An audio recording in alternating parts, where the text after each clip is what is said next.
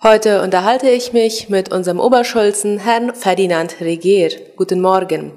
An diesem Samstag findet die ordentliche Generalversammlung der CAF und ACCF 2022 statt. Können Sie uns etwas zu dem Inhalt der Sitzung sagen? Ja, guten Morgen, werte Mitglieder der Kooperative und zivile Vereinigung, werte Radiohörer. Ja, morgen am Samstag soll die Generalversammlung der CAF und ACCF auf dem Gelände des Sportvereins stattfinden. Jede Genossenschaft in Paraguay ist laut Vorschriften verpflichtet, ihre Mitglieder einzuladen, um die Bilanz des vergangenen Geschäftsjahres zu präsentieren. Inhaltlich ist es so, dass Berichte vom Verwaltungsrat und Aufsichtsrat die Bilanz des vergangenen Geschäftsjahres, Kostenvoranschläge, Inversionspläne und Ziele für dieses Jahr präsentiert werden. Diese müssen dann von den Mitgliedern ab- oder zugestimmt werden um diese dann später durchführen zu können. Warum ist es wichtig, dass alle Mitglieder dabei sind? Wichtig in dem Sinne, dass die Mitglieder die Informationen aus sicherer Quelle erhalten. Zum anderen ist es gut, Interesse am eigenen Geschäft zu haben oder zu zeigen.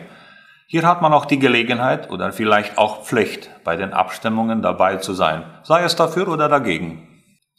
Die gesundheitlichen Maßnahmen wurden von der INCOP aufgehoben und man braucht sich infolgedessen nicht anzumelden. Gibt es trotzdem Maskenpflicht?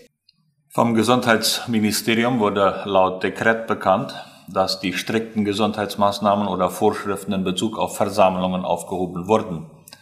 Dieses erleichterte die Situation auch für uns als Genossenschaft. Vom INCOP wurde die Bestimmung mit dem vorher Anmelden und so weiter auch aufgehoben.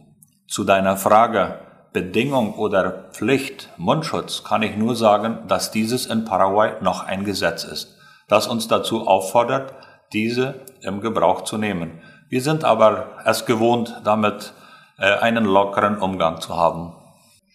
Gibt es noch abschließende Worte, die Sie an unsere Hörer richten möchten?